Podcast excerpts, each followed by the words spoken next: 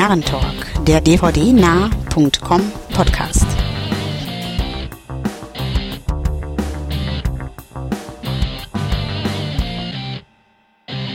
Hallo und herzlich willkommen zum Narrentalk Nummer 45, dem Podcast von dvdnah.com. Mein Name ist Wolfgang und ich freue mich, dass ihr wieder mit dabei seid. An meiner Seite ist heute aus Hannover Hallo, hier ist Stefan, bekannt als STS im Forum und zugeschaltet aus Berlin ist auch der leicht übermüdete Andreas. Guten Tag. Das sagt er uns jetzt, das leicht übermüdet. ja, wenn halt komische Schnarchgeräusche kommen, das bin ich. Dann, also. okay. okay. Wir müssen aber keine Angst haben, dass der Kopf auf den Tisch fällt oder so. Ja, das hörst du am lauten Knallen, aber ihr macht dann einfach weiter. Wir machen dann weiter, wie wenn nichts wäre. Genau. Ja. ja. Ähm, Versprochen. Ja, wir machen weiter, wie wenn nichts wäre. So geht's auch mit unserem üblichen Schema weiter.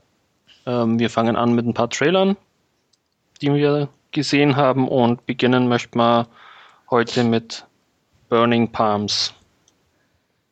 Ja, was haltet ihr davon?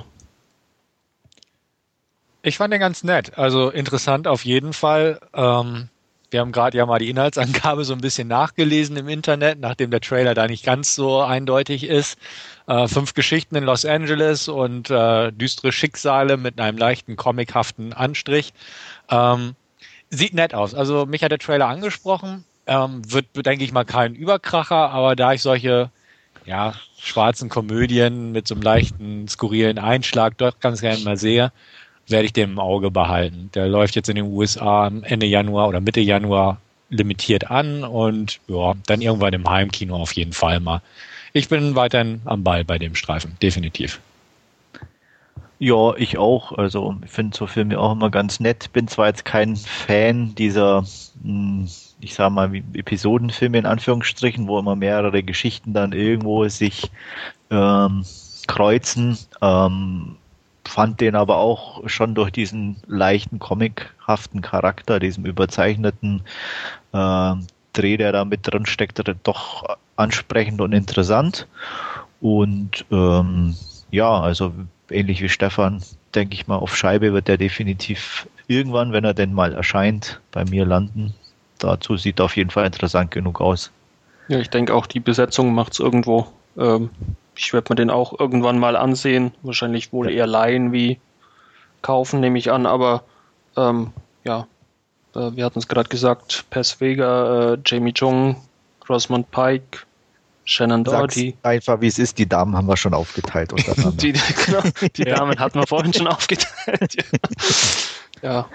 Von, von daher ähm, auf alle Fälle ganz interessant. Hm. Ja.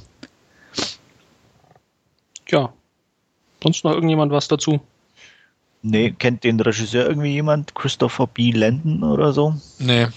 Das Sagt klingt wie ein Fernsehregisseur.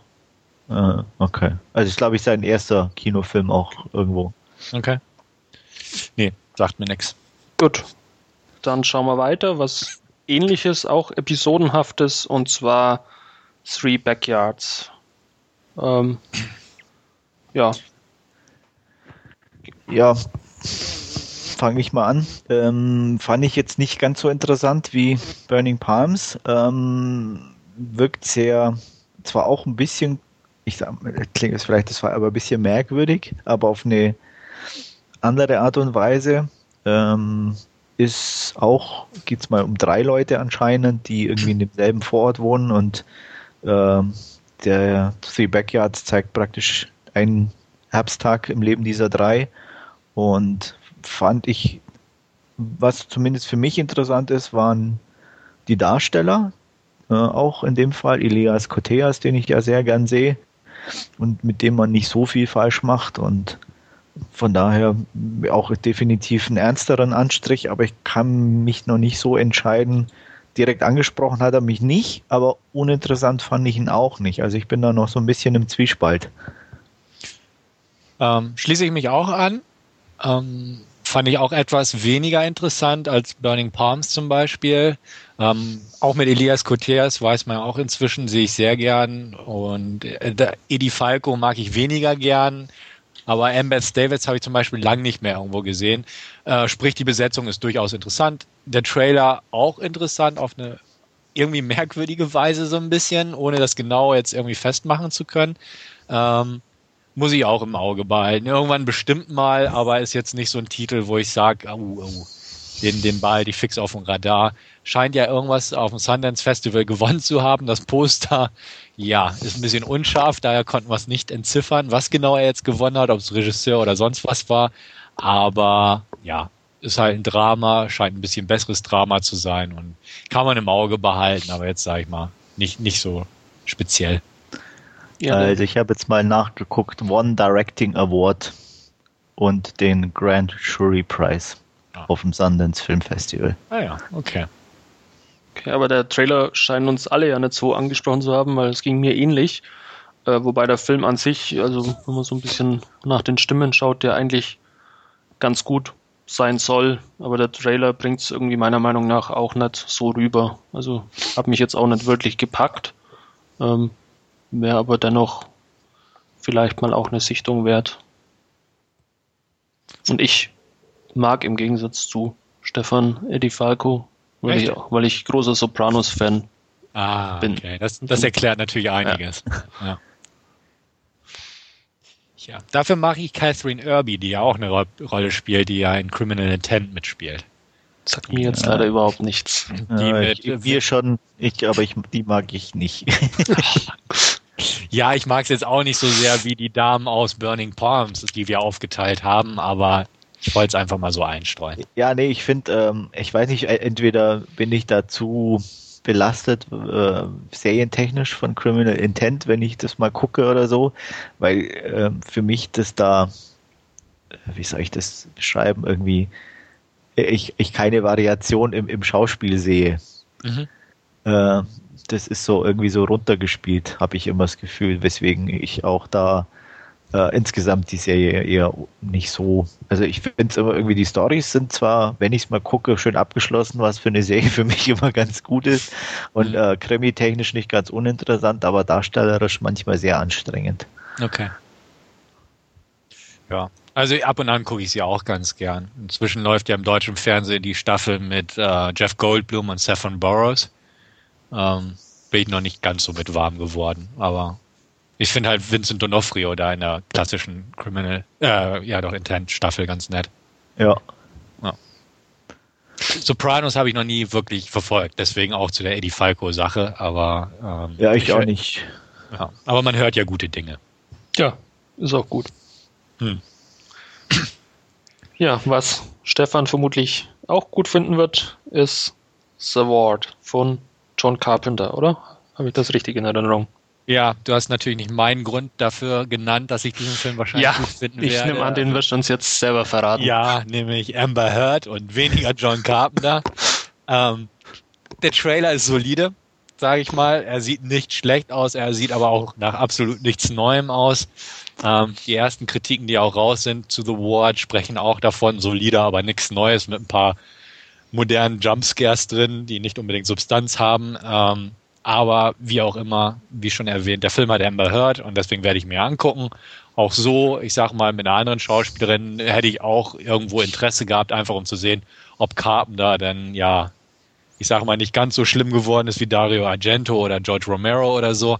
Aber ähm, Trailer ist okay, kann man sich angucken. Film werde ich mir angucken. Aber jetzt großartige Erwartungen setze ich nicht daran. Mal schauen. Ich nehme eh an, der wird in Deutschland direct to Video gehen. Mit ein bisschen viel Glück wird er vielleicht auf dem Filmfest Nights laufen im Frühjahr. Äh, aber sonst äh, sieht wie klassische Ware aus, die man sich zu Hause mal in Ruhe angucken kann. Und das werde ich tun. Ja, geht mir ähnlich. Ähm, sieht nett aus, werde ich mir sicher gucken, ähm, weil ja, ähm, Carpenter geht mir ähnlich, will ich auch wissen, ob der alte Mann es noch ein bisschen kann. Mhm. Also besser wie die anderen alten Männer was aber andererseits nicht so schwer sein dürfte. Das stimmt allerdings. ähm, damentechnisch zumindest nett anzusehen. Neben Amber Heard noch irgendwie Lindsay Fonseca und Daniel Pannebaker, mhm, genau. die ja auch ganz nett anzusehen sind und von daher zumindest von der optischen Seite denke ich mal, es auf jeden Fall unterhaltsam sein dürfte. Wenn der Rest so ein bisschen Horror äh, versprüht, sage ich mal. Äh, sieht ja wirklich schon sehr klassisch aus, insgesamt auch storytechnisch. Ähm, Könnte es auf jeden Fall ein netter, unterhaltsamer Nachmittag werden, aber mehr rechne ich mir auch nicht aus. Ja. ja, muss ich überhaupt was dazu sagen? Äh, nee, ich glaube, es ist ein Horrorfilm und damit hat sich die Sache okay, fast was, schon erledigt, was, oder? Was ich mir gedacht habe, ich muss mir mal wieder Girl Interrupted anschauen. Ja, okay. Findest du ihn so gut? Äh, ich habe ihn schon jahrelang nicht mehr gesehen, Girl hm. Interrupted, von daher. Und das ist das Einzige, was mir eigentlich The Ward dann jetzt als Trailer ähm, okay. suggeriert hat. Ich mit, scha schau mir äh, mit Angelina Jolie und ja. Nona Ryder, wo sie auch den, den Oscar bekommen hat, die ja. Angelina Jolie. Ach so, ach, mit dem bin ich irgendwie nie warm geworden mit dem Film. Ich nehme mich auch nicht, deswegen habe ich, hab ich dich auch so gefragt. weil ja, ich habe den, den extrem überbewertet. ich glaube, ich habe den schon über zehn Jahre nicht mehr gesehen. Das ist okay. eine von meinen ersten DVDs, hm. die ich irgendwo im Regal stehen habe und das muss dann so 10, 12 Jahre her sein und zwischendrin wahrscheinlich auch nie gesehen. Ja. Geht mir aber auch so. Also ich habe ihn auch schon ewig nicht mehr gesehen, aber damals weiß ich, war ich auch enttäuscht, als ich den geschaut habe.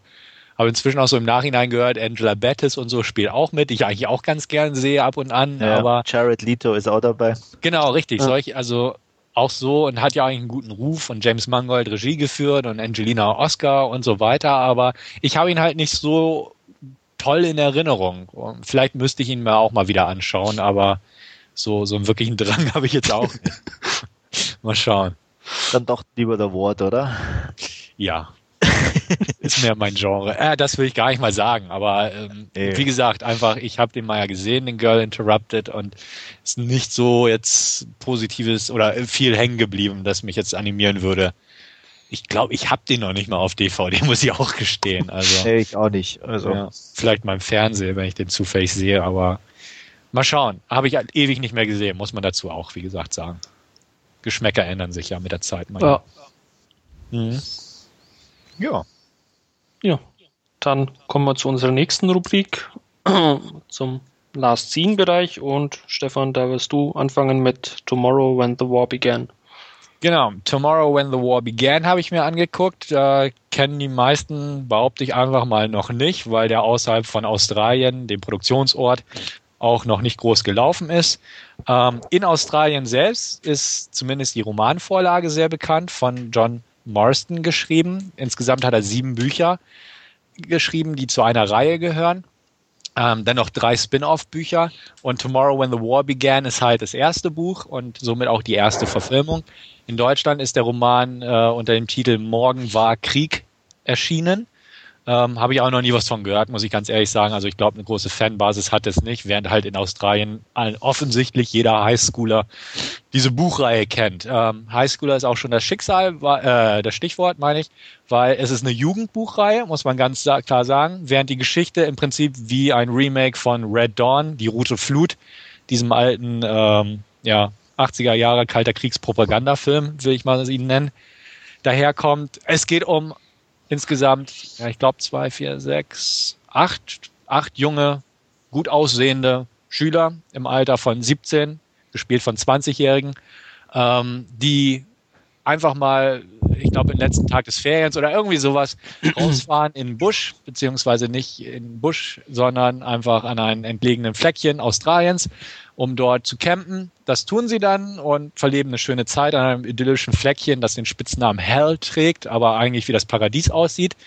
Eines Nachts, während sie dann halt unter freiem Himmel schlafen, werden sie ja aufgeweckt davon, dass äh, Kampfflieger über ihre Köpfe hinweg rasen. Man denkt, oh, okay, gut, unsere Streitkräfte machen irgendeine Übung oder so, wie auch immer. Aber als sie dann zurückkehren in ihr Heimatort, so ein kleines entlegenes Küstenörtchen, sage ich mal. Also jetzt nicht groß, Großstadt, sondern ja, so eine mittelgroße Stadt an der Küste von den Blue Mountains umringt auch noch.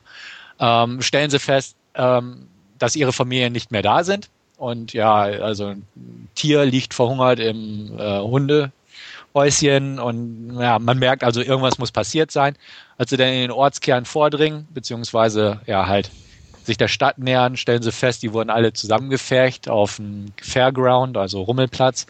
Und äh, ja, also kurzum, Australien wurde von einer unbekannten Macht überrannt. Äh, unbekannt sage ich ganz bewusst, weil nie ganz klar wird, was für ein Land das ist. Im Buch sind das alles gesichtslose und namenlose Aggressoren. Äh, Im Film sind es asiatische Aggressoren. Man weiß aber nicht, welches Land. Das kommt auch nie raus. Aber es wird halt klar, dass es irgendein asiatisches Land ist, ähm, was sich eigentlich auch anbietet, weil rings um Australien, das ist halt klassisch, sage ich mal, der Feind dort. Ähm, Lange Rede, kurzer Sinn. Diese acht Personen unterschiedlicher Gesinnung, hätte ich fast gesagt. Da haben wir den klassischen Asiaten, wir haben den, die Hübsche aus der Stadt, die mit Schminkköfferchen in den Busch gereist ist und die kluge Hauptdarstellerin. Wir haben eine kleine religiöse und so weiter. Die überlegen sich, was können wir machen? Ja, wir führen einen kleinen Partisanenkrieg und halten die Stellung sozusagen. Das tun sie dann auch und ähm, entschließen sich eigentlich, ja, so ein bisschen ja, die Ehre aufrechtzuerhalten und auch die einzige Zugangsbrücke zum Städtchen zu sprengen. Das ist so das große Thema des letzten Akts. Und dann ist der Film eigentlich auch schon vorüber. Denn man merkt ganz klar, A, es ist eine Jugendbuchreihe, die verfilmt wird, sprich, er ist auf ein jugendliches Publikum abzielend. Und zweitens, es ist definitiv der Auftakt zu einer Reihe. Ähm, sprich, der Trailer, den einige von euch vielleicht noch aus dem Netz kennen, der suggeriert einen reinen Actionfilm. Das ist er definitiv nicht sondern der Trailer hat eigentlich die meisten Action-Szenen schon drin. Er geht um Charaktereinführung, was halbwegs vernünftig funktioniert, denn A, ja, man wird warm mit den Charakteren, sie werden von sehr nett aussehenden jungen Leuten gespielt und man kann sich durchaus irgendwo wiederfinden. Äh, B, die Dialoge sind leider nicht ganz so gut geraten, möchte ich einfach mal behaupten. Ähm, ja, also so manche Dialoge hätte man einfach ein bisschen anders gestalten können oder ein bisschen optimieren können, ist irgendwie nicht gestehen. Ich weiß nicht, wie genau die Vorlage das so gehandhabt hat, aber nun ja. Sagen wir es mal so, die Dialogqualität ist jetzt nicht die beste. Ähm, trotzdem macht der Film Spaß, er ist unterhaltsam von A bis Z, geht 100 Minuten, die eigentlich ganz gut wie im Fluge vorbeischwirren ähm, hat Action-Szenen in regelmäßigen Abständen, die wirklich gut gelungen sind. Es ist ein australischer Film, der hat irgendwie 20 Millionen Dollar gekostet. Ähm, er sieht top aus, ist gut gespielt eigentlich. Also die jungen Schauspieler, die hauptsächlich aus Serien in Australien stammen, verkörpern die Rolle gut.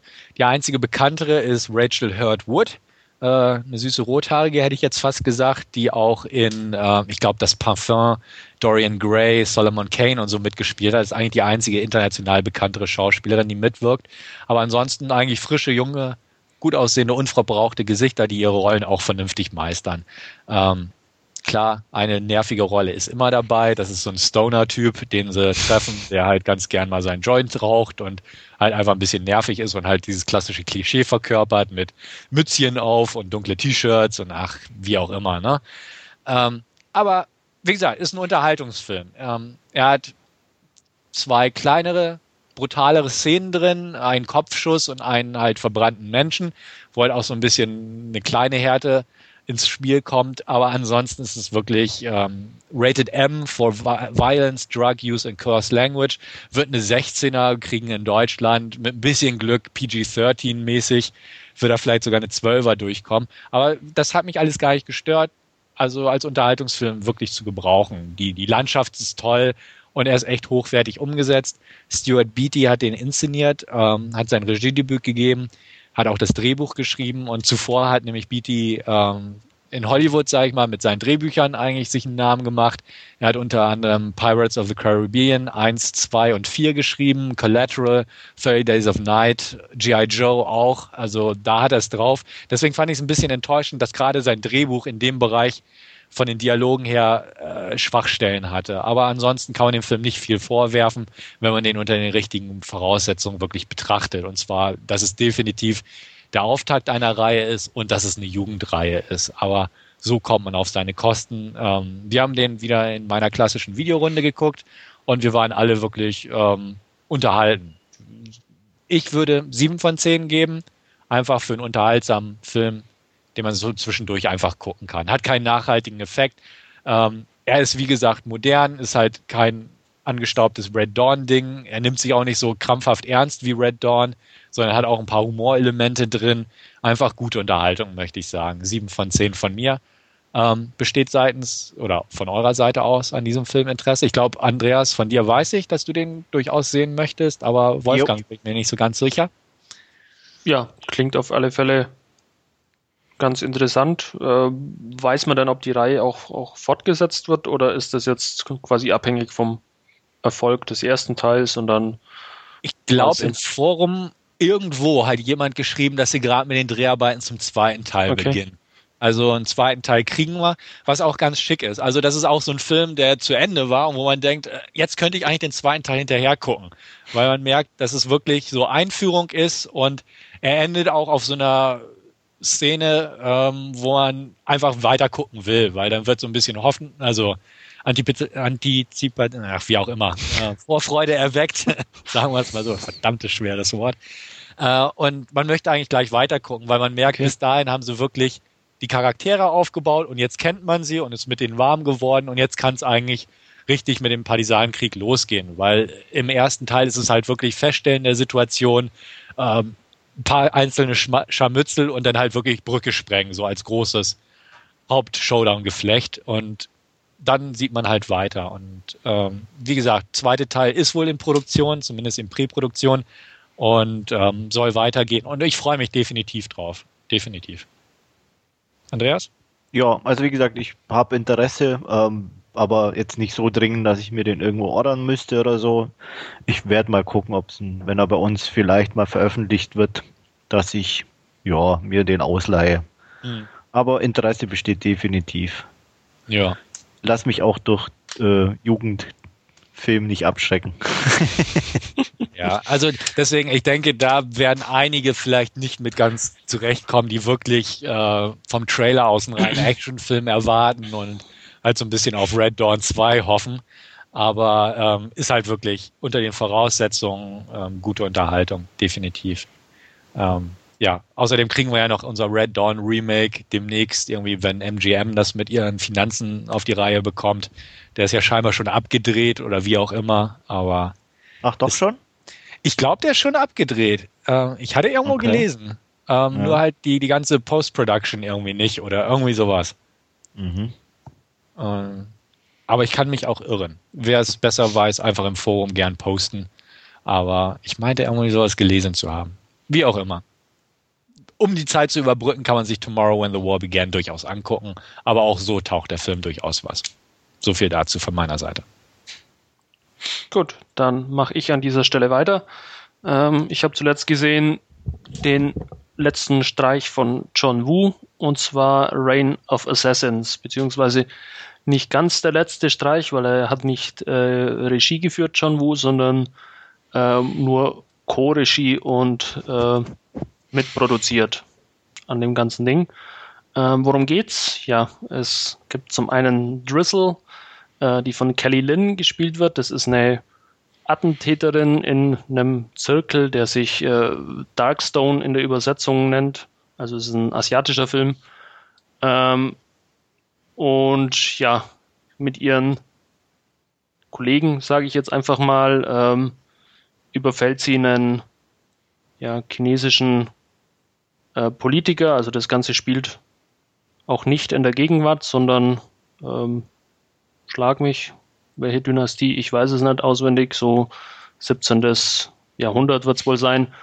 Ähm, und ja, sie überfällt mit ihren Kollegen, Kameraden, wie auch immer, ähm, einen hochgestellten Politiker, ähm, tötet den mitsamt seinem Sohn und äh, stiehlt bei ihm, jetzt kommt's, Achtung, einen halben Körper eines äh, alten indischen Mönchs. Und und wer in Besitz eben dieses ganzen Körpers ist, ähm, dem werden ungeahnte Martial Arts Fähigkeiten zuteil und äh, kann übermenschliche Dinge tun. Deswegen ist da nämlich auch dieser Dark Stone Zirkel hinter eben diesem halben Körper her. Ja, und wie es denn so sein mag, äh, Drizzle entschließt sich, ihr Leben hinter sich zu lassen und äh, während diesem Gemetzel flieht sie quasi mit diesem halben Körperteil und äh, lässt ihre Vergangenheit hinter sich ähm, durch eine ja sehr schmerzhafte Operation, Gesichtsumwandlung, wie man es auch immer nennen mag, äh, hat sie jetzt die Möglichkeit eben unerkannt sich wieder unter das Volk zu mischen und Ähm, aus Drizzle wird jetzt eben Seng Ying, die von Michelle Yeoh gespielt wird. Ähm, ja, die lässt sich irgendwo in Beijing nieder, ähm, verkauft Stoffe an der Straße für ein recht bescheidenes Leben ähm, und lernt irgendwann einen ja, eher einfältigen Kurierreiter kennen, der von dem Koreaner Jung Wo Sung gespielt wird. Den kennt man unter anderem aus The Good, The Bad, The Weird. Da spielt er den, äh, lass mich nichts Falsches sagen, den Guten. Und ja, ähm, es kommt, wie es kommen mag. Die beiden kommen sich näher ähm, und sie heiraten irgendwann und ja, führen ein relativ beschauliches und einfaches Leben miteinander, aber es wäre kein Wusha-Film, wenn nicht irgendwann ähm, die Vergangenheit wieder zurückkommen würde und eben Drizzles alte Kameraden ähm, es auf sie abgesehen hätten und ihren halben Körper zurückhaben möchten. Ja, irgendwann entdeckt man sie eben. Ähm, sie wird aus ihrem Loch herausgelockt und ja, es kommt zu den ein oder anderen großen Schwertkampf, bis eben ähm, die Sache ausgestanden ist. Da möchte ich jetzt auch gar nicht mal allzu viel dazu sagen. Ähm, es ist ein extrem schöner Film. Er ist atmosphärisch äh, sehr schön. Er ist von den Darstellern auch sehr toll besetzt. Es sind viele bekannte Namen dabei. Ähm, wenn man sich ein bisschen im asiatischen Kino auskennt. Ähm, sehr tolle Actionsequenzen teilweise auch, die von äh, Stephen Tung choreografiert wurden, der auch einige bekanntere Sachen mittlerweile schon gemacht hat. Das war unter anderem auch die Choreografie zu Mulan oder Painted Skin oder auch Bodyguards und Assassins ist von ihm, die Action-Choreografie. Ähm, von daher also auch sehr schön anzuschauen. Ähm, darstellertechnisch, wie bereits erwähnt, sehr toll besetzt, sehr schöne Nebenrollen, teilweise auch, ja, wer mit Martial Arts Kino, mit Wusha-Filmen was anfangen kann, der macht mit Reign of Assassins definitiv nichts falsch. Wer einen ähm, zweiten Crouching Tiger Hidden Dragon erwarten möchte, der wird wohl oder übel etwas enttäuscht werden. Ähm, so gut ist er dann bei Weitem nicht, aber er ist auf alle Fälle ein recht kurzweiliges und unterhaltsames Vergnügen. Macht auf alle Fälle Spaß und dafür gibt es von mir auch ähm, sieben Punkte mit einer Tendenz zu acht. Mhm. Ja, nachdem mich das asiatische Kino in letzter Zeit ein bisschen enttäuscht hat und ich relativ wenig äh, geguckt habe, eigentlich auch. Ähm, es hört sich zwar nett an, aber ich denke mir immer, wenn du schon als Asien-Fan nur sieben gibst. Eher nur sieben mit einer ja, starken aber, Tendenz zu acht, ja, ja aber äh, klar. Äh, weiß ich nicht, wie gesagt, ähm, äh, momentan ähm, ordern wäre ich mir auf keinen Fall. Vielleicht, wenn er dann mal günstig äh, über UK oder bei uns zu haben ist oder vielleicht mal ausleihen, sicherlich. Ähm, aber so. Ja, ich denke, da bist du auch am besten aufgehoben. Ich denke, Stefan, können wir. Ja. Ja, ähnlich wie bei dir der Wort. Ne, genau. ja. Ich denke auch. Also, na, ich brauche dazu, glaube ich, nichts sagen. Ja. Ja. Dann, Andreas, ja, mache ich weiter mit ein paar Highlights der Filmgeschichte. ähm, ich habe mir Ninja angeguckt, nicht zu verwechseln mit Ninja Assassin, nur, sondern nur Ninja, ähm, in den ich eigentlich schon ein bisschen Hoffnung gesetzt hatte, so einfach einen netten B-Actioner mal wieder serviert zu bekommen und ich muss sagen, ich wurde leider enttäuscht. Ähm, im Endeffekt gibt's die klassische Story. Es gibt ein Dojo, in dem äh, alte, vergessene Kampftaktiken gelehrt werden. Der äh, das amerikanische Waisenkind, das dort aufgezogen wird und des Meisters Liebling ist und der eifersüchtige asiatische Nebenbuhler, die sich natürlich auch noch um die Tochter irgendwie ein bisschen streiten. Also Zutaten klassischen Action-Kinos zuhauf. Ähm, es ist natürlich auch passend, dass in diesem Dojo die Überbleibsel des letzten Ninjas aufbewahrt werden in einer Truhe, die nur an den Nachfolger äh, des großen Senseis weitergegeben werden. Und äh, nachdem der liebe Asiate äh, sich ein bisschen dumm verhält und aus dem Dojo verbannt wird, ist ja klar, dass sich der nette, brave Amerikaner drum kümmern muss.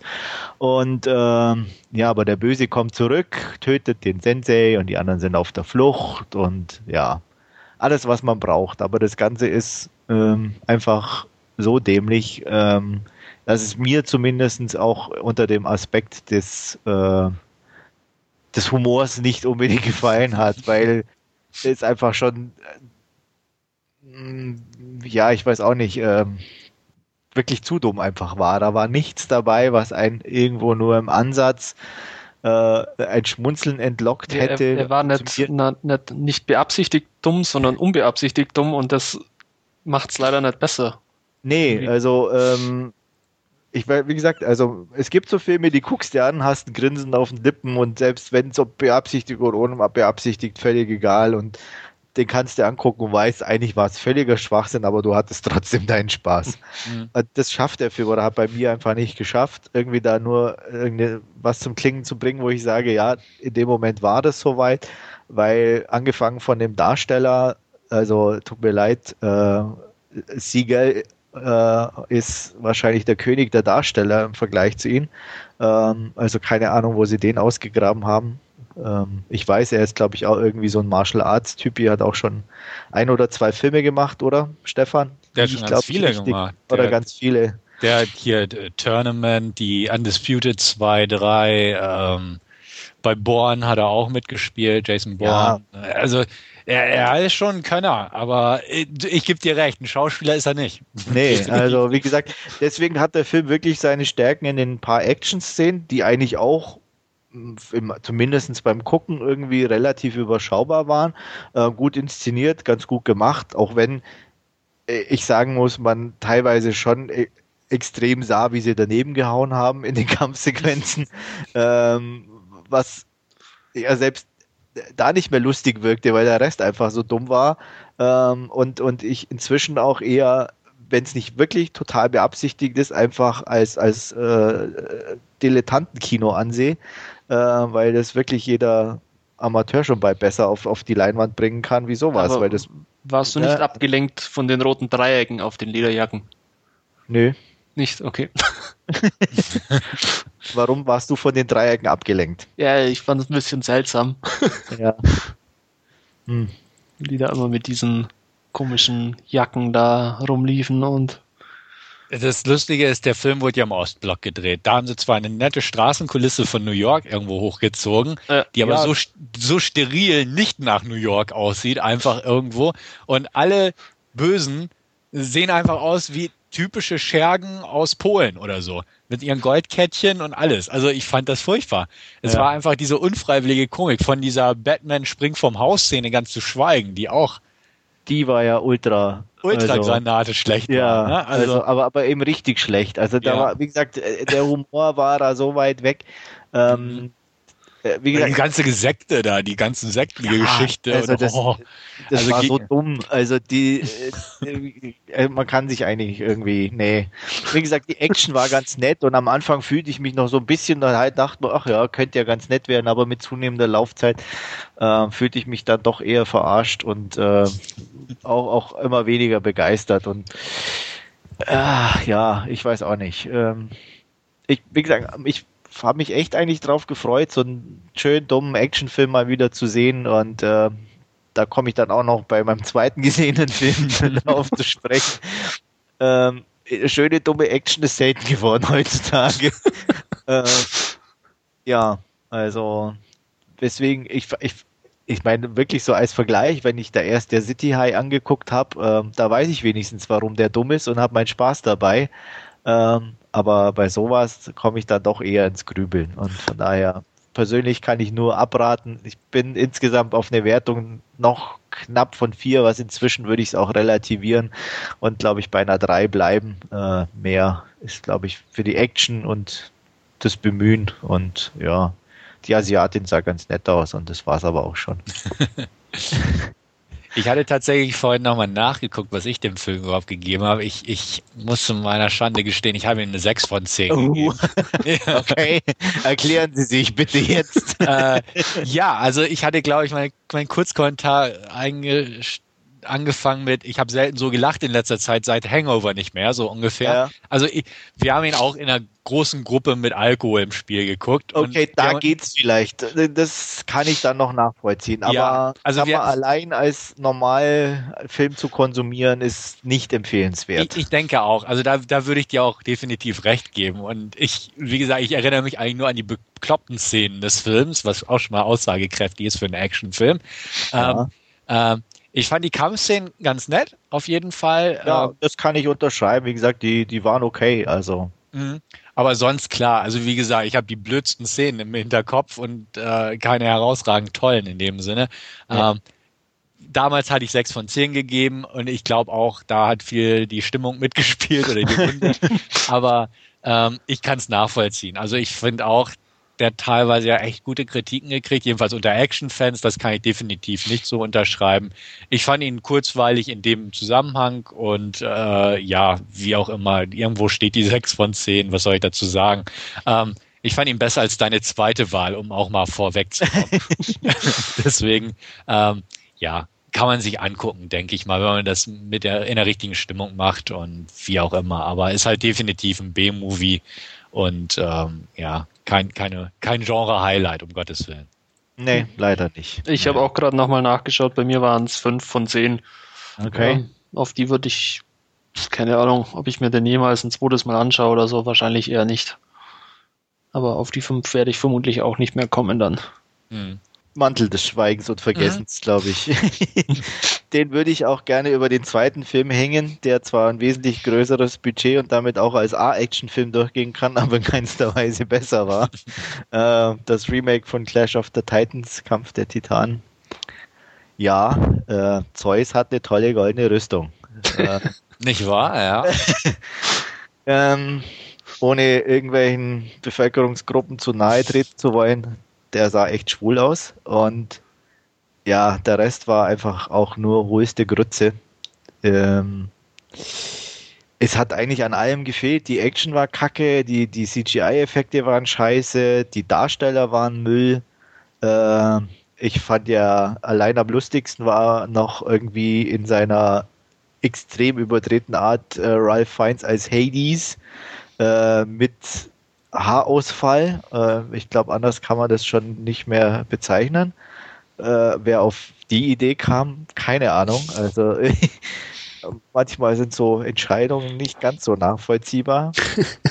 Und ja, also der Film hatte nichts, was mich auch nur im entferntesten irgendwie angesprochen hätte. Und ja, ich weiß gar nicht. Es ist echt schwierig, da irgendwo anzusetzen ähm, oder irgendwas Positives zu finden.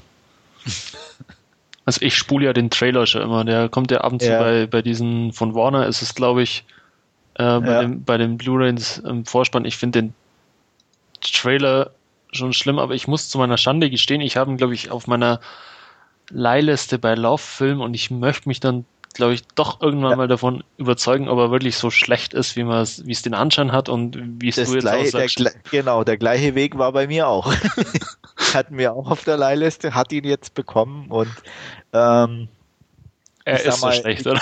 ja, er ist definitiv so schlecht. Also ähm, ich mag den alten Film, der ist beileibe kein Highlight, aber da die, die, die Stop-Motion-Technik, die hat Charme. Äh, ich finde die Medusa in dem alten aus den 80er Jahren immer noch extrem unheimlich in Anführungsstrichen und super gemacht.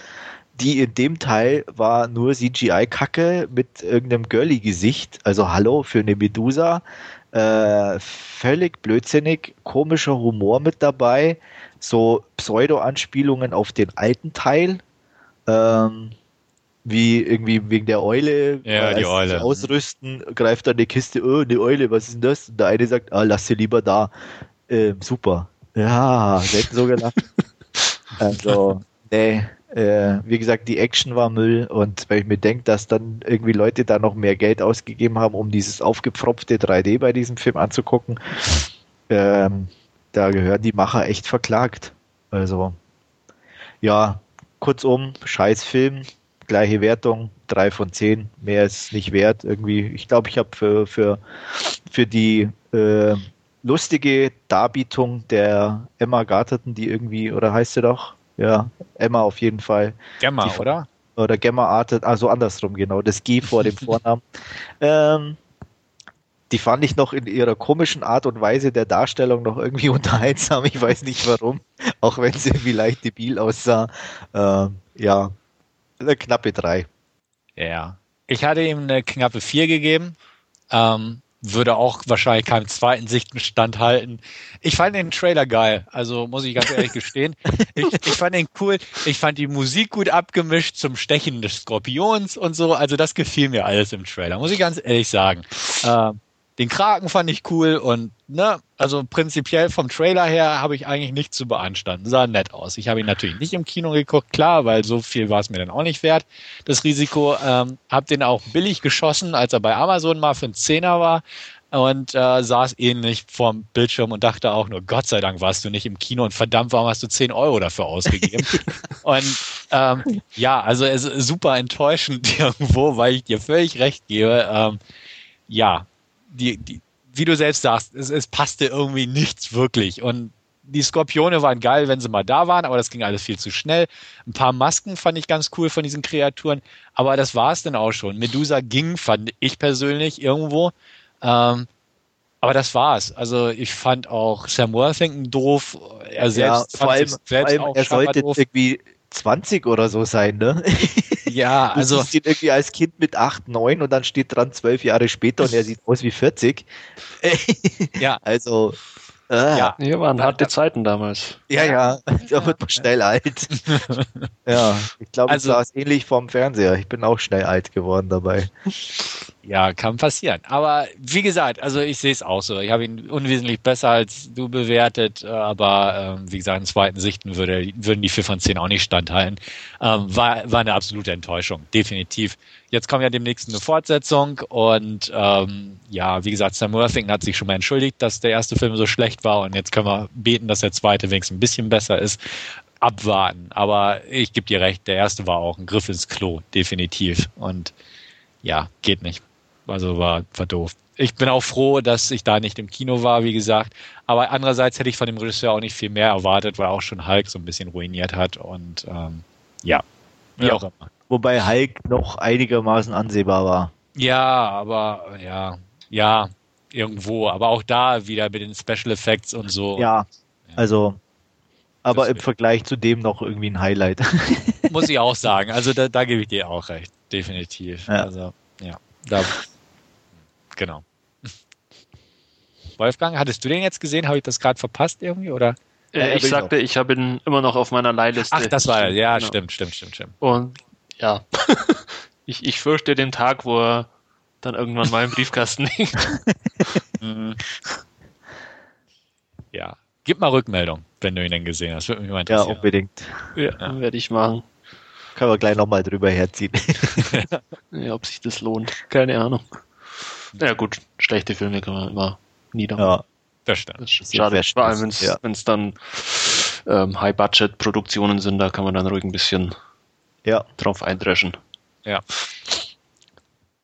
Ja, High Budget ist das Stichwort, würde ich mal sagen. Dann kommen wir jetzt zu unserem Hauptreview und ähm, wir haben uns heute für Inception von Christopher Nolan entschieden und wenn ich, Achtung, Wortwitz, nicht geträumt habe vorhin, dann wird Andreas jetzt uns eine kleine Inhaltsangabe geben. Ja, träum weiter, könnte ich jetzt fast sagen. Aber ähm, ja, ähm, eigentlich ohne zu viel zu verraten, geht's um äh, eine Gruppe von Leuten, die nicht so ganz legal äh, Ideen klauen aus ähm, Menschens Gehirn, während die träumen, glaube ich mal, um so kurz zusammenzufassen. Einer von ist Cop, gespielt von Leonardo DiCaprio, ähm, der bei einem Auftrag ähm, auf Saito trifft, gespielt von Ken Watanabe, der ihm ja ein Angebot macht, ähm, um in sein, seine Kinder wiederzusehen, weil er mehr oder weniger auf der Flucht ist. Ähm, die genaueren Umstände können wir dann später noch besprechen. Ähm, die, der Auftrag besteht darin, äh, einem Konkurrenten, einem Firmenkonkurrenten eine Idee einzupflanzen, dass der das, äh, die Firma seines Vaters nicht weiterführt und ähm, was nicht so ganz einfach ist, weil ja, um diese Ideen einpflanzen zu können, muss man äh, sehr tief in die Träume eindringen und sogar in mehreren Ebenen sozusagen. Und dieses, ja, ein bisschen im, ja, in der Art eines Heist-Movies gestrickten ähm, Konzepts ähm, geht die Sache eben um die diese verschiedenen Ebenen und wie sie versuchen, diese Idee äh, in ihrem Opfer einzupflanzen. Ja denke ich mal, habe ich nichts erstmal ausgelassen.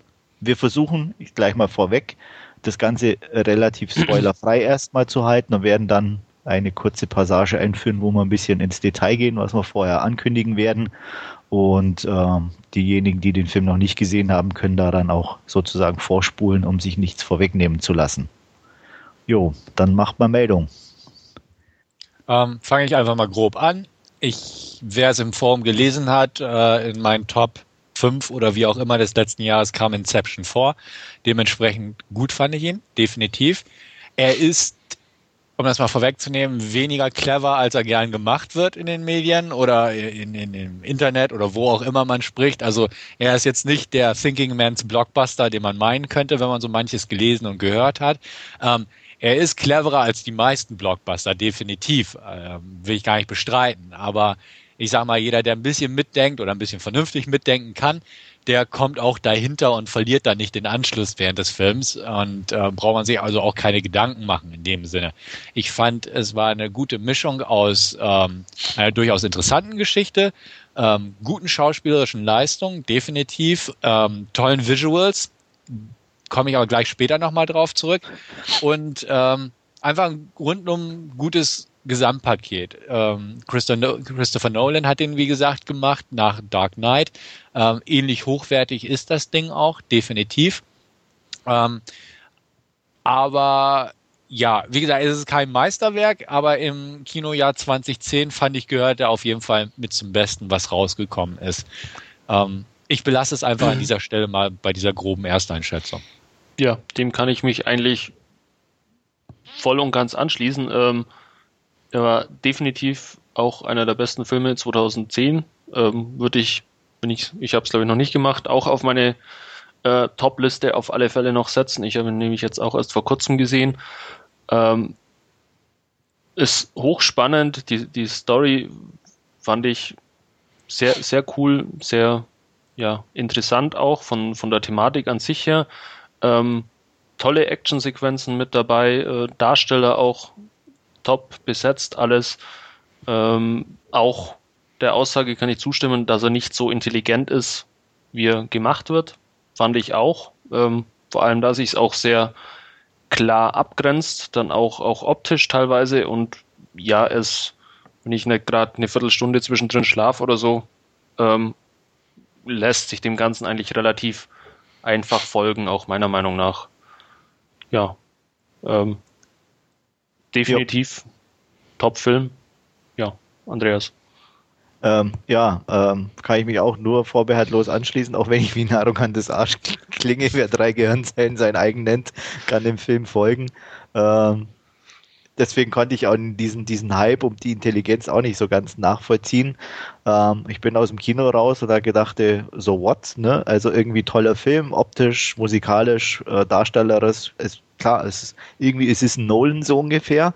Ähm, er hat schon eine gewisse Güteklasse erreicht einfach und ähm, wie Stefan auch schon sagte, es ist äh, toll, mal ein wenigstens etwas intelligenten Actionfilm zu sehen, der nicht ganz seine Zuschauer für blöd heißt, aber eben andererseits auch bei weitem nicht so intelligent ist, weil ja, äh, es ist eine normale äh, Story, klar in drei Ebenen mehr oder weniger oder vielleicht vier, aber die ja nicht mal richtig parallel in dem Sinne laufen, sondern ja auch schon getrennt sind, äh, auch durch die verschiedenen Locations dadurch relativ leicht voneinander unterscheidbar sind. Ähm, ich finde auch, äh, oder fand beim Film gucken selber, hatte ich zumindest das Gefühl, äh, es wurde so in der Mitte äh, wahnsinnig viel erklärt, um auch die Leute nicht zu verlieren. Also auch gerade in der Rolle der Ariadne, äh, der praktisch als Neueinsteigerin auch erstmal alles erklärt wurde, äh, wo ich halt so das Gefühl hatte, sie dient wirklich so als Katalysator für den Zuschauer, für die, die es nicht so ganz raffen, äh, damit sie sich nicht verloren fühlen. Äh, was auch funktioniert hat, ähm, denke ich. Und äh, mir war es aber schon eigentlich fast zu viel erklärt irgendwo. Also ich hätte mir da sogar eher ein bisschen weniger gewünscht und ähm, war ja dadurch, ich will jetzt nicht von einem Hänger irgendwie reden, was schon wieder zu viel wäre, aber ein bisschen zu viel Gerede. Da hätte ich mir ein bisschen ich hätte auch ein bisschen Straffung oder ich sag mal so eine, eine Traumsequenz, wo sie ein bisschen rumspielen, mehr ganz gut vorstellen können. Also ja, das war so mein Eindruck, den ich irgendwie so hatte. Was man ein bisschen so mit einem lachenden und weinenden Auge vielleicht sehen kann, auch am Film, ist ähm, das Spektakulärste eigentlich, das hat man schon im Trailer gesehen, da diese äh, Paris, äh, diese Paris-Sequenz, wo sich quasi diese ähm, Stadt übereinander faltet. Mhm. Ähm, Fand ich gar nicht, gar nicht so am spektak spektakulärsten, muss ich ganz ehrlich sagen. Okay. Ich, ich, ich fand, fand den eher, Zug geil. Äh, den fand ich geil und auch wirklich dieses, wie sie da nur sitzen und ringsherum diese Sachen in die Luft gehen. Ding, ja. ding, ding, ding. Das war auch von der Musik her und, und äh, auch, auch fand ich dieses Gefühl so, äh, super in dem Moment eingefangen, dass sie einfach nicht kontrollieren kann, weil sie neu ist, ja. was jetzt da eigentlich passiert. Und das fand ich eigentlich wesentlich beeindruckender, wie dieses, oh, ich falte jetzt mal die Stadt so ungefähr. Es, es war jetzt die, aber alles in quasi in diesem fünf Minuten Segment da diese dieser erste Traum quasi von von Ariadne. Ja, bis auf den Zug, der kam später. Genau, der kam später. Ähm, da ist aber optisch meiner Meinung nach schon, schon eigentlich alles drin gewesen. Ähm, der Rest deswegen zwangsläufig nicht schlecht oder auf keinesfalls schlecht. Äh, aber man hat eigentlich schon alles gesehen gehabt. Also es kam nichts mehr obendrauf, wo, wo, da, wo man dann sagt, boah, das ist jetzt aber auch krass, sondern äh, es ist auch, glaube ich, die. Passte einfach zusammen. Der Rest war auf, auf ähnlich gutem Niveau, aber da gebe ich dir recht, der Wow-Effekt war dann irgendwie nicht mehr da. Also auch der Flur, den fand ich äh, besonders geil. Ich habe dann auch ein bisschen durchs Bonusmaterial äh, gezappt am, am Schluss. Den haben sie ja wirklich äh, gebaut gehabt, da dieser rotierende Flur. Ähm, und den haben sie wirklich in, in, in echt gedreht. Da sind keine, keine, oder bestimmt sind irgendwo kleine CGI-Effekte drin, aber das Große und Ganze ist, ist wirklich äh, ja, ein Riesengerüst mit einem rotierenden Flur. Also, sah meiner Meinung nach auch sehr cool aus gerade ja. Bewegungen da drin auch. Ja. Ähm, das, das ist das, was ich vorhin mit dem Spektakulär und Spektakel und so meinte. Äh, der Film hat seine größten Schauwerte im Prinzip im ersten Drittel so ungefähr oder in der ersten Hälfte auf jeden Fall.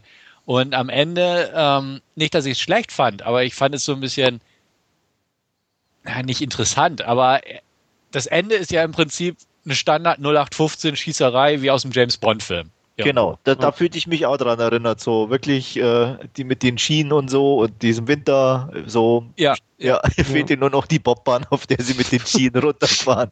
Ja, das stimmt, ja. Also das, äh, total toll, aber nichts, nichts Besonderes. Genau, also gut, andererseits kann man sagen, klar, es, es passt da nicht denn die ganz, die Blockbuster-Formel, dass am Ende nochmal uh, aufgefahren werden muss und CGI-Overkill.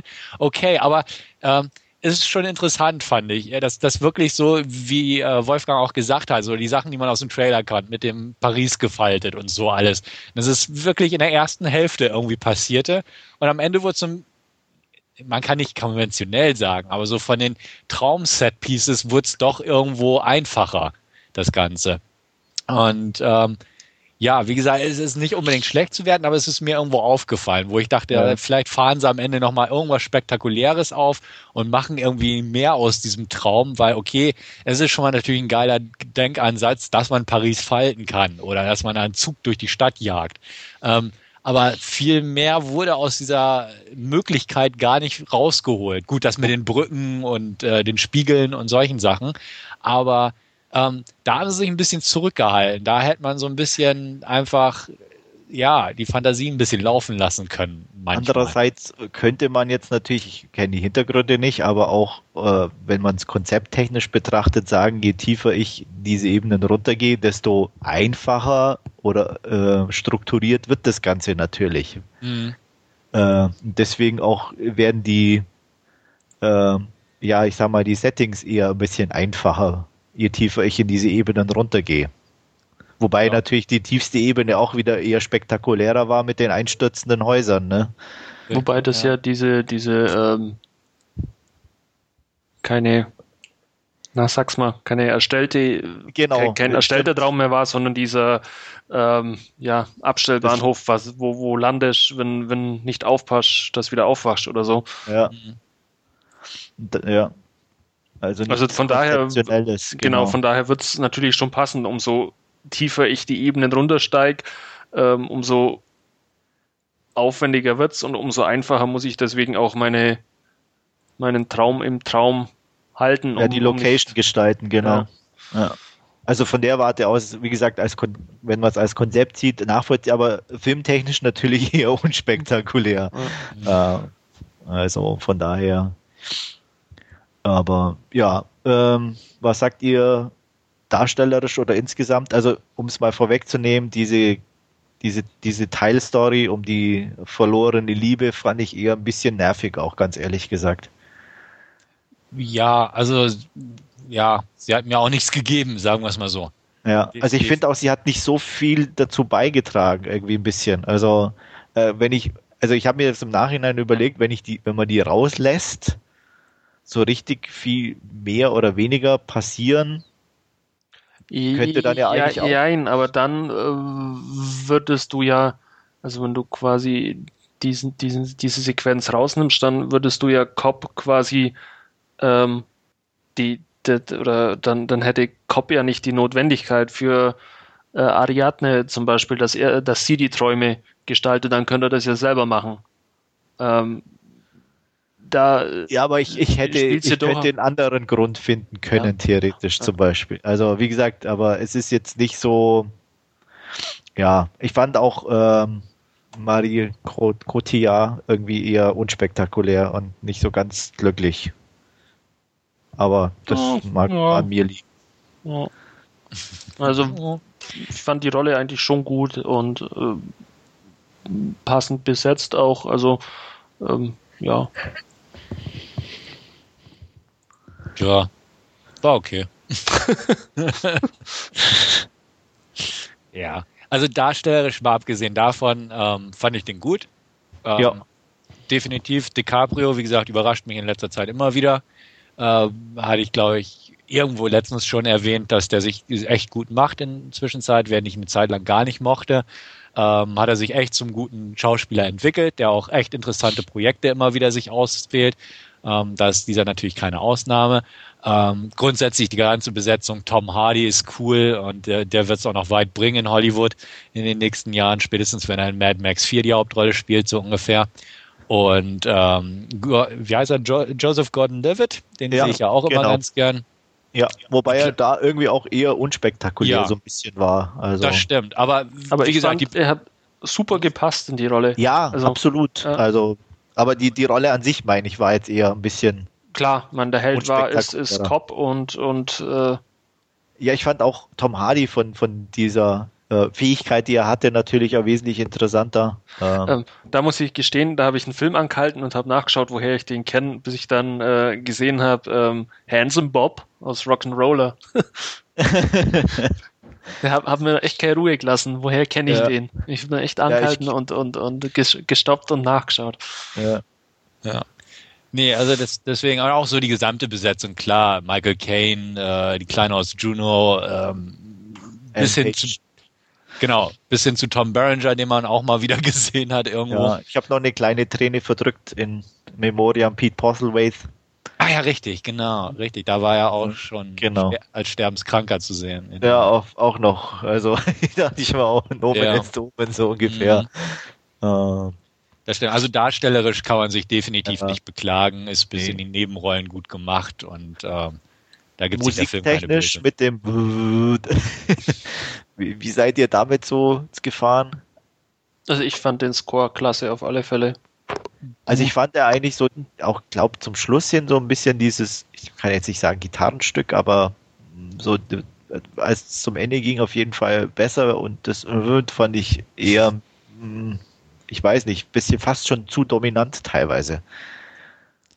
Es, es ging. Also es war in Ordnung irgendwo. Im Trailer fand ich es sehr cool gemacht zum Beispiel. Da, da war es auch passend. Für, also ich fand es im Trailer gut, aber im mhm. Film war es mir dann ein Ticken zu viel irgendwo. Also nicht, dass es jetzt störend war oder mhm. da ist mir auf jeden Fall, weil ich ihn jetzt auch zum zweiten Mal gesehen habe, auch irgendwie ein bisschen mehr aufgefallen.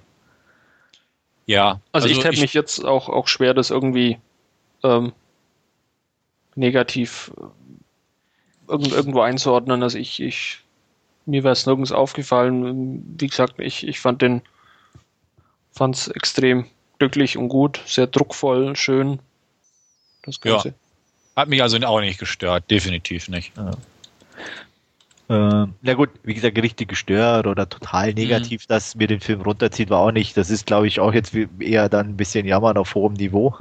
ja. Aber ähm, was ich auch noch so ein bisschen so als Vibe mitgenommen habe, ich lag es nur an Michael Caine, aber so dieses Batman-Feeling einfach gerade zu Beginn irgendwo ein bisschen, äh, auch, auch von den Farben her, äh, weil es doch ja eher ein bisschen nicht sehr bunt ist, sagen wir mal so. Ähm, ja, also das Gefühl hatte ich am Anfang schon irgendwo ein bisschen auch. Ja, bisschen. Jetzt nicht direkt, aber jetzt, wo du sagst, klar, kann man irgendwo herleiten, aber so ja. während des Gucken hatte ich ehrlich gesagt nicht. Jo. jo. Also auf jeden Fall ähm, sehr empfehlenswerter Film, für mich auch eins der Highlights 2010. Ähm, ich bin insgesamt, glaube ich, bei einer sehr guten 8 gelandet von der Wertung her. Und ja, wie sieht es da bei euch aus? Ich hatte einen neuen gegeben und auch nach der Zweitsichtung würde ich auf einer knappen 9 stehen bleiben. Okay, da schließe ich mich an. Ähm, bin auch bei der 9 so eigentlich der größte Kritikpunkt, den ich eigentlich am Film habe, ist äh, das Motiv hinter der ganzen Aktion. Äh, das wird irgendwo in, in zwei Sätzen so abgehandelt ähm, fand ich ja. etwas schade und etwas belanglos. Auch irgendwo mit, oh, er darf da hier dieses Unternehmen nicht weiterführen, wir können nichts dagegen halten und so. Also ähm, das fand ich schade. Das ist eigentlich so mein Hauptkritikpunkt an dem ganzen Ding. Dass zwar der Film an sich cool gemacht ist, aber die Beweggründe dahinter äh, nicht wirklich überzeugend sind, meiner Meinung nach. Ja da können wir, denke ich, jetzt gleich näher drauf eingehen und gleich mal der Hinweis an Spoiler Territory. Wir begeben uns jetzt dahin. also äh, einfach die Show Notes gucken. Wir schreiben rein, wann, wann die Spoiler vorbei sind und setzt da gleich mal an.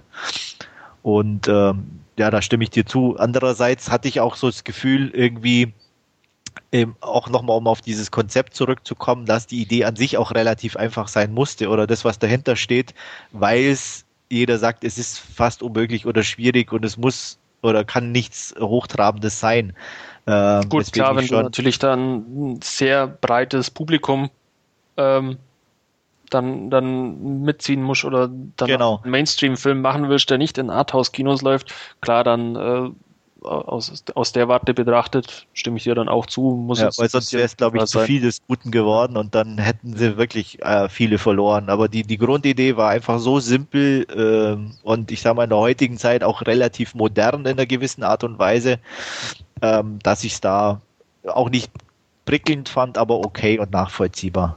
Ja, sehe ich auch so. Ähm, ja, wie gesagt, die, die, die Story um Maul fand ich eher nicht ganz so perfekt irgendwie. Auch, auch, ähm, äh, ich fand die, die, ich, wie soll ich sagen, toll fand ich die Ideen, wie gesagt, mit diesen kleinen Splittern an, an, an Gedanken, wenn er seine Kinder plötzlich irgendwo im Hintergrund spielen hat sehen oder so. Das hätte ich mir eher vorstellen können, wenn das ein bisschen ausgearbeiteter geworden wäre. Oder ich sag mal so, wenn irgendwo Teile plötzlich verschwinden oder, oder sowas in der Richtung und er eben aufgrund seiner Gedanken, die in eine andere Richtung schweifen, äh, eher interessant gefunden hätte, wie wirklich diese Verkörperung in seinen Träumen von seiner Frau. Mhm. Das, das war mir aber immer irgendwie, ich weiß nicht. Ich, ich glaube aber, die, die Rolle hat schon sehr gut irgendwo auch versinnbildlicht oder das er dann auch über, über die komplette Laufzeit aufgebaut, ähm, welche Gefahren denn da überhaupt lauern und da sind und was es mit diesem Talisman auf sich hat. Ich, ich glaube, das, das hat die Rolle gut und, und ja, dann jetzt in Anführungszeichen auch wieder einfach rübergebracht.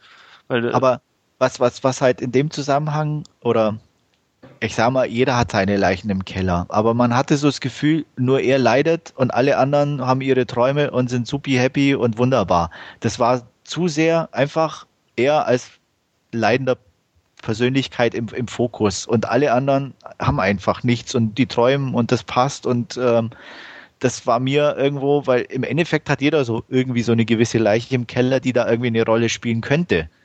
Und das wurde aber bei den anderen halt komplett ausgeblendet. Natürlich wahrscheinlich, um es nicht zu verkomplizieren, aber äh, wie gesagt, mir war das dann irgendwie so ein bisschen zu, äh, ja, zu klar strukturiert vielleicht in so einem Film. Ich weiß es nicht, aber ähm, ja, einfach nicht so ganz rund irgendwie in einer gewissen Art und Weise. Hm. Ja. Ja. Ja. Ja, hm. ja habe ich jetzt nicht so die Probleme mit. Nee, ja. wie gesagt, Problem mhm. um Gottes Willen.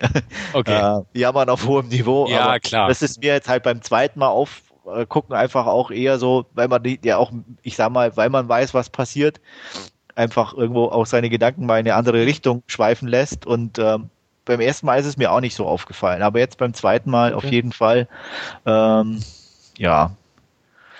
Ansonsten ähm, auch beliebtes Thema, ja natürlich, und das Ende. Ja. Realität oder Traum? zu welchem Ergebnis seid ihr denn gekommen für euch? Oder seid ihr zu dem Ergebnis gekommen? Also ich bin ja irgendwo für, für Realität, weil er hat schon sehr geschwankt, der Kreisel am Schluss.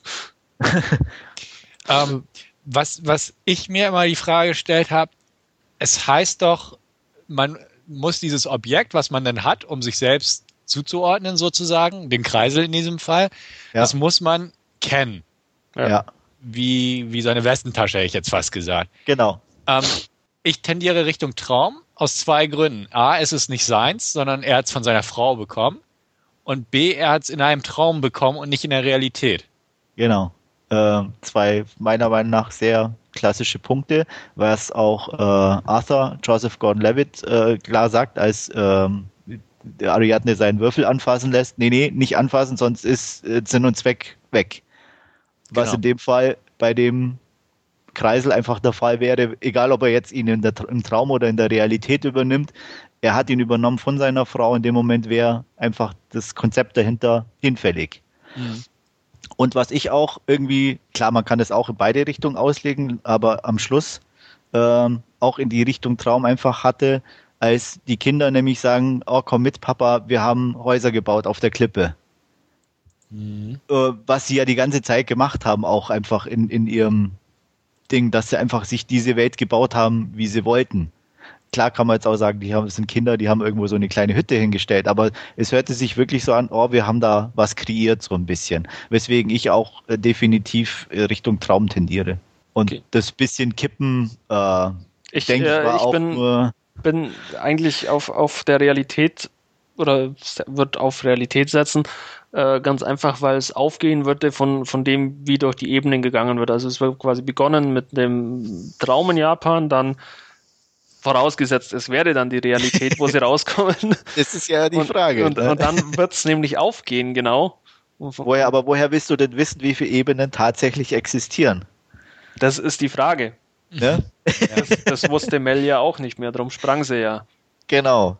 Und woher sollst du wissen, im Endeffekt, die, der du da mitten reingeworfen wirst, eigentlich? Klar, aber von aus, aus, aus der Warte oder das, was ich gesehen habe, jetzt diese 150 Minuten lang, ähm, und das relativ gut mitverfolgt habe, wann sie in den Traum rein sind und wann sie wieder rausgekommen sind, ähm, Strichliste geführt. so, so ungefähr.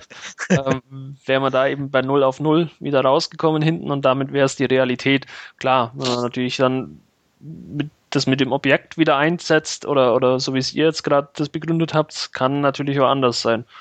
Ähm, ja, wäre die Frage. Vielleicht sehen wir irgendwann einen zweiten Teil. Ich keine Ahnung. Ich glaube nicht. Ich, ich, ich Also hoffe ich fast nicht, irgendwo nicht. Äh, oder Ich denke auch nicht, dass Nolan der Typ dazu. Also wenn es einen zweiten Teil gibt, dann nicht von ihm und der wird dann auch bei weitem nicht Ja. so ähm, in die Richtung gehen. Also, ähm, aber wie gesagt, ich kann es mir auch beim besten nicht, vor- will nicht vorstellen, dass da eine Fortsetzung gibt. Nicht so ganz, ne? Ja. Eben. Also ähm, ja, ähm, insgesamt, ähm, ich fand, wie gesagt, was, was wir ja schon angesprochen hatten, eigentlich auch auch auch ähm, relativ nachvollziehbar die verschiedenen Ebenen. Äh, achso, ja, Ja. Entschuldigung. nee, mach ruhig. Ähm, was, was ich jetzt sagen wollte, wie fandet ihr quasi diese, diese äh, Verlängerung der Zeit immer quasi, umso tiefer ich reinkomme, umso länger äh, werden die Träume. Inwiefern wie als Idee oder? Als, als Idee im Allgemeinen und wie es wie es dann auch umgesetzt war, weil du ja quasi, ähm, wenn man da jetzt am Anfang äh, oder die Brücke nimmt, wo quasi der Van runterfällt und er ja quasi in dieser, ja, in diesem Augenzwinkern, wo er runterfallen würde, aber ja diese ganzen Handlungsstränge quasi äh, stattfinden und immer länger werden, umso tiefer die Träume werden. Also ich fand es sehr interessant eigentlich als, als Punkt an sich. Allein von der Tatsache, dass es ja auch so ist in der Realität, wenn man träumt, dass man ja ähm, in seinem Traum ganze äh, Geschichten und ganze Leben teilweise ähm, ja, abarbeitet, sage ich jetzt mal. Und umso tiefer man dann der Traum im Traum ist, umso länger wird es dann wieder. Also fand ich sehr interessant gemacht und gelöst auch irgendwo. Mhm. Ja, absolut. Also gleich, also auch, ich fand auch auch die die die zeitliche Abstimmung äh, klasse gelöst. Ähm, man, klar, es ist immer schwierig oder sowas dann auch umzusetzen. Ähm, ich, ich fand, es war, ähm, wie soll ich sagen, also ich hatte jetzt zumindest das Gefühl beim Gucken eine leichte Diskrepanz zwischen den Zeitabläufen trotzdem. Also ich habe immer gedacht oder äh, während der Van fällt, irgendwie die, die Stufe von, von dem Van zu, zu, dem, zu dem Hotel war mir fast zu groß irgendwo. Also der, der Zeitablauf. Mhm. Also ich, ich konnte es dann eher noch nachvollziehen Gut, das ging ja schon- 2 auf 3. Das ging ja schon vorher los, quasi mit dem Hotel. Genau. Das war ja dann, äh, wo der Van fällt, quasi nur noch die ähm, Sequenz, wo er sie quasi mit diesem synchronisierten Knall oder was es war, ähm, aufwecken muss. Ja, aber insgesamt auch schon das mit dem Aufzug, der Kampf, der dann wieder, der davor wieder stattfand und mit den drehenden Dingen, das war ja alles irgendwo, also schon äh, ganz schön viel Zeit in Anführungsstrichen. Oder ich hatte das Gefühl, mehr ähm, als, als dann von Stufe 2 auf Stufe 3. Mhm. Also rein, äh, wie gesagt, Füß, also äh, mag, weil, weil der, der, das in dem Schnee dann äh, für mich relativ kurz wirkte irgendwo im, im Vergleich dazu schon, obwohl es ja eigentlich theoretisch viel länger hätte sein können. Ja, wobei das natürlich, jein, klar, gefühlt war es kurz, aber wenn man sich dann mal die großen Abstände teilweise auch äh, anschaut und wo sie dann äh, ja auch große Strecken mit den Skiern erstmal zurücklegen müssen, bis sie überhaupt an dieser Natürlich. Berg klar. Bergstation da sind, dann klar, aber gefühlt ist es in der Tat ähm, ja relativ schnell auch. Ja. gegangen. Und eigentlich da, wo sie theoretisch am meisten Zeit zur Verfügung hatten, waren sie eigentlich am kürzesten. Mhm. Ja, Aber insgesamt die Idee und wie gesagt, ähm, Konzeption, alles auch ähm, klasse Film, definitiv. Und äh, ja, und sie waren doch im Traum am Schluss. Genau. ja. Damit könnt ihr jetzt natürlich auch sagen, Stefan und ich sind halt die Träumer, du bist eher der Re- Realist. Aber nee, ähm, ja, ich, auf jeden Fall kann ich für mich als Fazit ziehen, ich würde gern mehr so Filme sehen, definitiv. Also ähm, optisch klasse, gute Action, nicht ganz dumm, ähm, tolle Darsteller, ja, bitte mehr davon. Ja, gerne. Dem schließe ich mich an. ich mich auch. Also klar, wie gesagt, ist ein toller Film gewesen und ähm, ja, bitte mehr davon, aber nicht unbedingt eine Fortsetzung. Nein. ähm, ach so, eins noch. Ähm, ich hatte auch das Gefühl, nach dem zweiten Mal gucken, obwohl man weiß, wie es wie es ist. Also ich kann mir auch vorstellen, den doch noch ein paar Mal zu sehen, irgendwie, was ja auch für den Film spricht.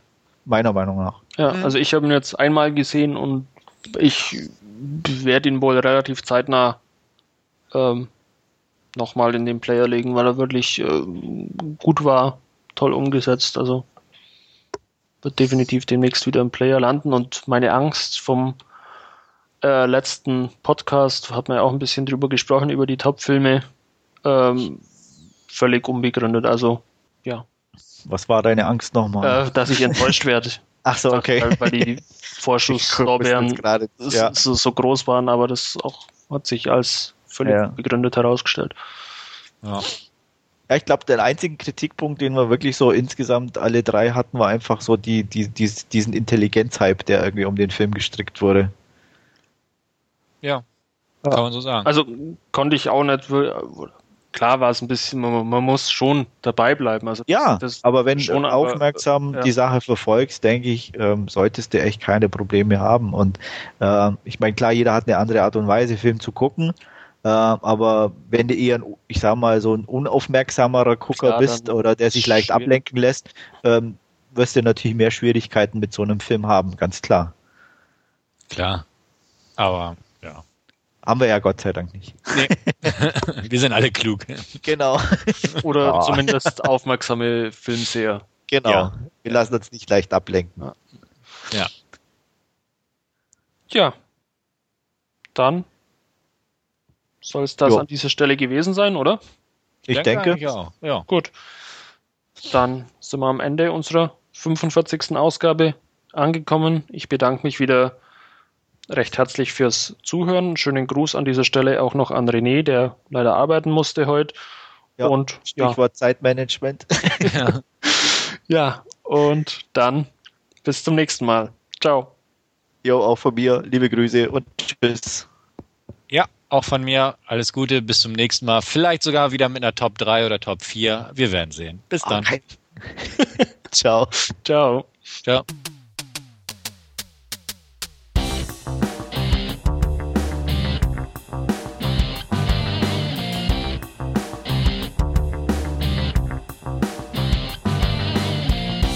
Narrentalk, der dvd-nah.com Podcast.